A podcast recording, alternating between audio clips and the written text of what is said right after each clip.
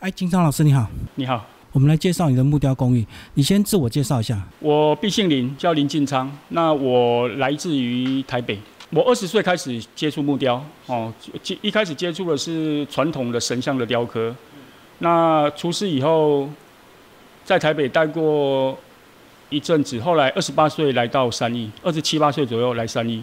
那开始接触三义的木雕，啊，一直到现在。好，老师，你大学念土木，可是为什么后来大学毕业去学木雕？当初其实念大学，其实就是跟很多人一样，就是你的成绩到那边 就就上了那个科系，所以你也不知道你的兴趣是在哪里。那念了一个学期之后，因为也是私立大学嘛，那我觉得对家里的经济负担还是蛮重的。那念了个学期之后，觉得。哎，我对我未来念这个戏未来没有把握啦，因为就就一个学期之后我就休学了。那休学开始休学那一年，其实可应该要当兵啦。那其实要找什么工作也不是那么适合哦。那后来就想说，那我找一个自己有兴趣的工作，那就是过渡时期。那以后退伍之后再来打算。一开始是这样的念头，那就找了我们家，我因为我住万华，找了我们家附近。跟雕刻有关的佛像的雕刻，你就一家一家看这样子。诶，我到龙山寺附近的木雕店绕一圈，啊，其实逛逛之后也没勇气进去看看而已。后来回来之后，我就翻电话簿，啊，翻电话簿找到我们家最近的一万大路一家佛具店，那我就去去问，那刚好这家店刚好他们有缺人，那就这样进去就开始从事雕刻。可是那时候为什么你没有考虑转系？就是因为经济吗？转系，因为在私立大学啊，你要转到公立其实也没那么容易吧。还有就是我们家的，我们家我算念书念最高了，我的大哥都只有国中、国小这样子，所以对这个念书没有没有说家里跟你父一定要念什么，念到什么大学什么书，没没有这种压力啦。可能家里的环境吧，就每个人都做从事做工的这样的工作，那觉得那我觉得做做这个也不错啊，那我就做雕刻这个这个行业。所以等于该断就断了哈。不会拖泥带水。嗯，一个学期结束之后，我就没去报道了。啊，之后就就被退了。哎，就开始找工作了。可是你那个学木雕，不是没多久就当兵了？对我小插曲，因为我进去，我老板问我几岁，我跟他说我二十岁。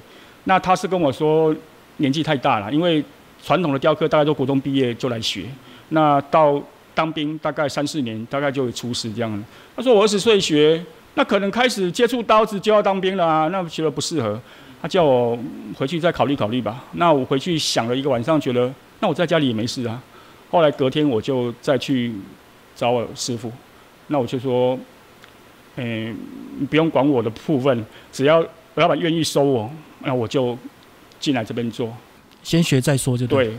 啊，那我老板也很好，就就让我进去做。那做了大概三四个月，那我就收到兵单了。哎，啊，就就当兵了。那在这三个四三四个月当中，我发现我我对木雕有一些天赋吧，就是我觉得比相跟其他同期的学徒来比，我觉得好像更容易上手，那就让你有一些信心，那从事这个行业这样子，那退伍之后就再继续做，就回来原本的师傅那边，对对对对，然后一直做到出师就对。对，然后你为什么会选这个神像雕刻？是因为就就距离方便就好。我一开始对雕刻没有概念，只觉得木雕也不知道木雕的分类。以前从小看过人家刻，那就是一块木头可以刻出一个形状来，刻出一个人或一个神像，觉得很很厉害，那就对这部分就有兴趣，哎，来想来学这个东西。那神像是因为就近，那。你你也不知道他到哪边学，哎呀，就就用接触了神像，哎。好，那出师以后嘞？我出师算算很快了，一两年，我老板就让我出师了。那之后在台北待一年，那因为有朋友来三义，那我来找他，那才知道，哎，三义觉得这个环境对木雕其实很很适合，就是从事木雕工作的人在这这在这边发展，在那个时候。台北其实神像也开始走下坡，哦，就是大陆进口的神像开始进来走下坡。那来三义，我一个朋友叫蔡成勇，现在也在三义。我是因为他的关系，所以就到三义来。所以那段时间就很多木雕来三义找机会嘛。对对对，就聚在这里对，我我那一批我算是晚的，算是那一批里面的最最尾巴来三义的。哎，啊来之后，你的这个创作就开始多元了嘛。没有一开始来的时候觉得木雕不不是只有神像嘛，就是三义其实很多天然雕刻、巧雕各种题材，虫鱼花鸟什么都有。当然就用你的擅长去发挥。那因为我做的是神像人物，所以从这方面去着手。那一开始也谈不上创作了，因为那时候三立算景气算好，那店家就会拿木头让你代工啊对，那用你擅长的去帮人家代工做。一开始是这样子，哎、就开始慢慢的就进入状况这样子。所以这样讲，就是因为你对神像有基础，所以你来刻人物就比较接近，比较对对比较方便这样。对，因为你本身就会了嘛，直接接衔接这个啊这个木雕的的职场上，哎，所以自然很多人来找你就是刻人物，就对。对对对对对，只是把你的人物套在天然的巧雕上面，那这样还是要一点一点时间熟悉啦，如何去设计搭配这样子。对啊，因为你刻神像很精细啊，那巧雕有时候要抓大放小或抓小放大，对对对，所以你一开始应该很不习惯了，啊对会，就是要慢慢一段时间的熟悉，就是一直哎想习惯会刻的完整，对不对？对，还有神像比较着重比例吧，就是正。对称。对，小雕就没有这个部分，它随心所欲要顺应的木材。可是这样子习惯一段时间，应该很快就入门了，因为你你等于是由难的到进入这个巧雕，它是有一些技巧。技巧上还好，但主要是观念啊、美感的培养。因为神像就一块木头嘛，你只要刻好就好。那巧雕你要顺应木头，什么时候该做，什么时候该舍。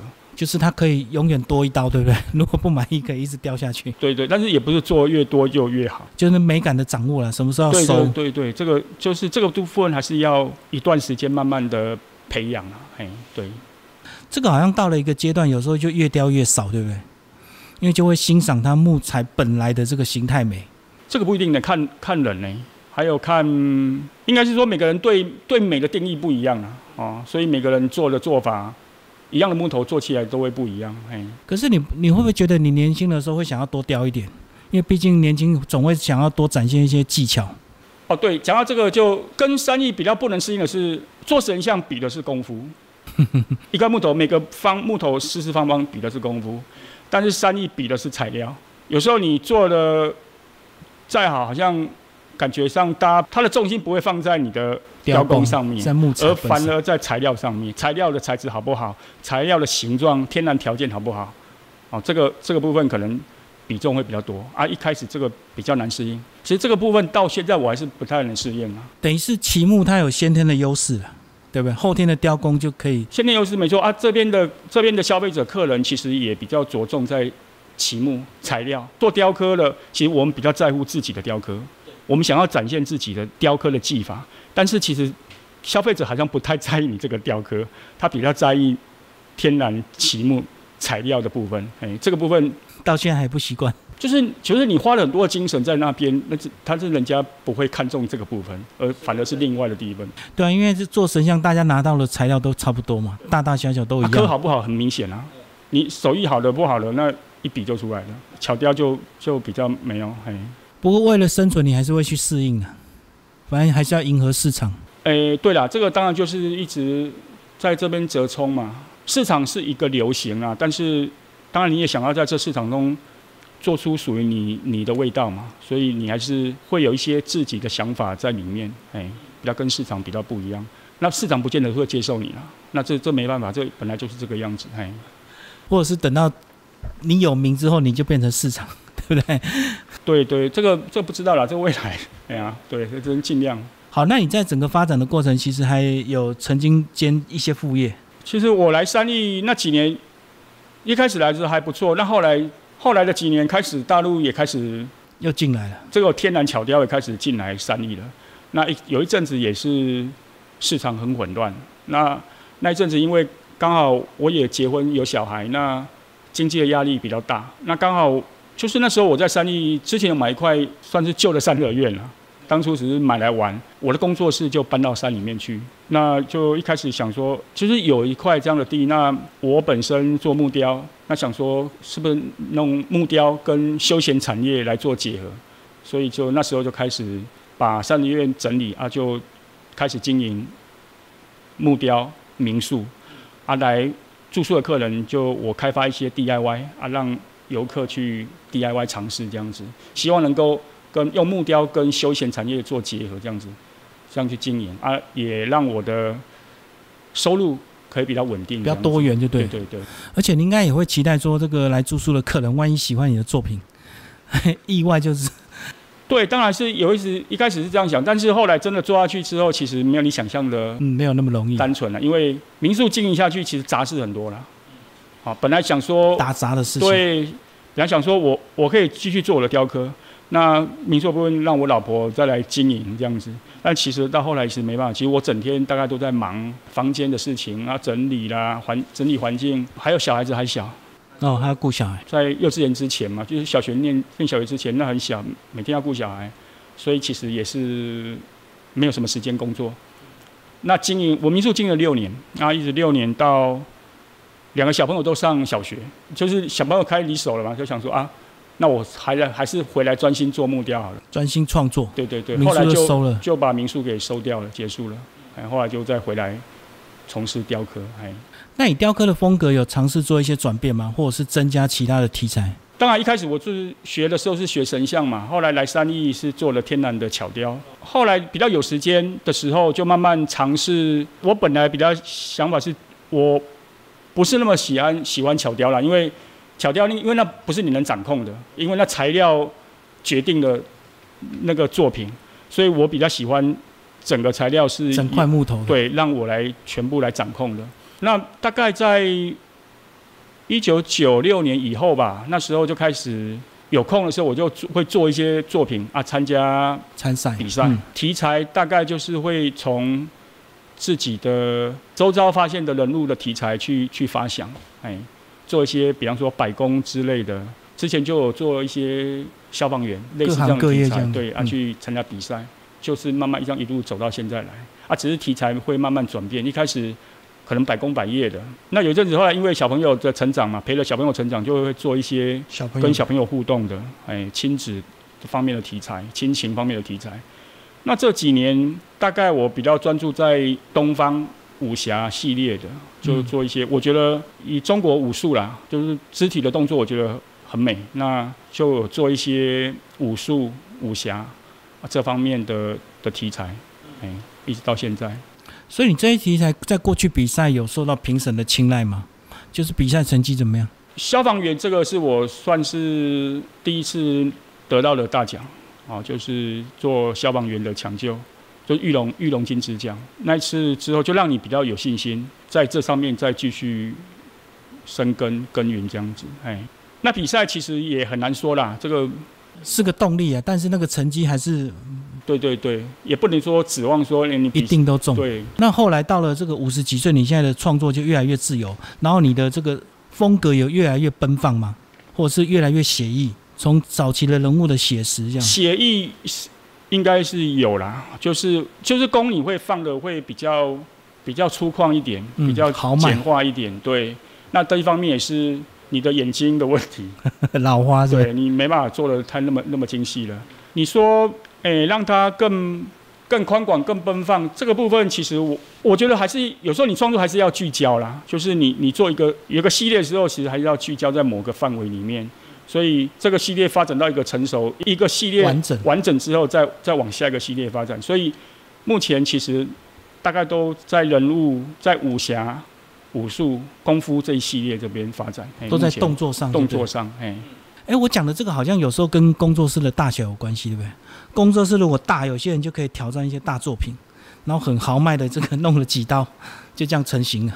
大的作品当然是啊，但但是那个就是有人委托你才会这样做了，不然现在材料其实还是有成本考量，成本很高。对对对对对，因为我看到三一几乎都是店面兼工厂或兼工作室，所以它的空间自然就比较有限制嘛。对对对对对对。还有就是现在现在材料取得比较困难了，我懂价钱的问题，价钱成本很高。嘿，除非人家真的弄一块很大的木头，不然你不会去挑战。如果自己的话，其实会觉得觉得很可惜啦，就是材料这么贵，哦，你你这样做，其实自己也舍不得啦。所以不会去玩那种大块粗创，有点像那种公共艺术的，当然，那如果要做那个，当然就是材料不一样了，你可能要找一些进口的材料，便宜一点的。便宜一点的啊。比方说像朱明来讲，他其实他都用保利龙啊，就是那大的你就是要拿一些体积大的啊便宜的材料，因为你如果你要翻铜，其实材料不变变得不重要了。本来的材料就不重要，对对对，它最后是翻要的是那个形嘛。所以老师，你觉得走到今天，你这样子整个这个脉络或系统都完整了吗？还是有一部分还是在探索中？我自己不知道呢，因为你未来会走到哪里，你也你也不清楚啊。啊，只是说目前当然就就这样继续走下去啊。因为现在到这个年纪啦，就是可能你压力没那么大了，哦，那比较比较自由一点比较放松一点，不会以前把自己逼得很紧这样子，然后那每天一直工作啊，就工作换钱嘛。对啊，一段时间要产出多少的量的作品出来，现在比较没有这个压力了，那比较能够照自己的意思去去做了。所以作品应该就比较潇洒，因为你没有这个客人这个代工的一个压力了嘛。我不知道呢，好像也不会呢，因为 你作品你摆了，你看久了你还是会改啊。可是你你刚刚讲说，你过去有个系列是武侠系列，你不会幻想那种武林高手那种很潇洒，随便一招就是这个非常厉害的惊天一招这样子。你不会去幻想达到木工这样的一个境界，神来一刀。坦白讲，雕刻其实跟画画还是不太一样，因为因为你你画你可以那个画纸上这样画，但是雕刻要立体化其实比较难展现。比方说你要做出动感，啊立体就是它是没办法很难有动感啊。你要做出来动感，其实要花很多的时间，还是要很多刀了。对，他没办法说一刀，你觉得一刀是动感，但是别人看看不出来。你要做出那个动感，还是要花很多精神在上面。老师讲一下你的小孩，人家说小孩那现在应该都成熟了吧？二十几岁了，现在一个大学毕业了，啊，一个才大，今年要升大四。有走你这条路吗？没有没有没有，他们都女生，哎、女儿，那有走艺术路吗？他们看爸爸这么辛苦了，是 不想走这条路。他们小时候都没有跟着你这边敲敲打打，嗯没有啦，就玩而已啊。所以你也不会指望他们走这条哦，路。不会，可是我看那个学员很多女生呢、就是他们的兴趣啊。如果他们有兴趣，当然就不会反对啊。但是我不会并要设限他们走哪条路。所以你等于对他们还是很自由，就对，对啊，现在小朋友其实我觉得也是能这样而已啊。嘿，不能干涉太多。对啊，对。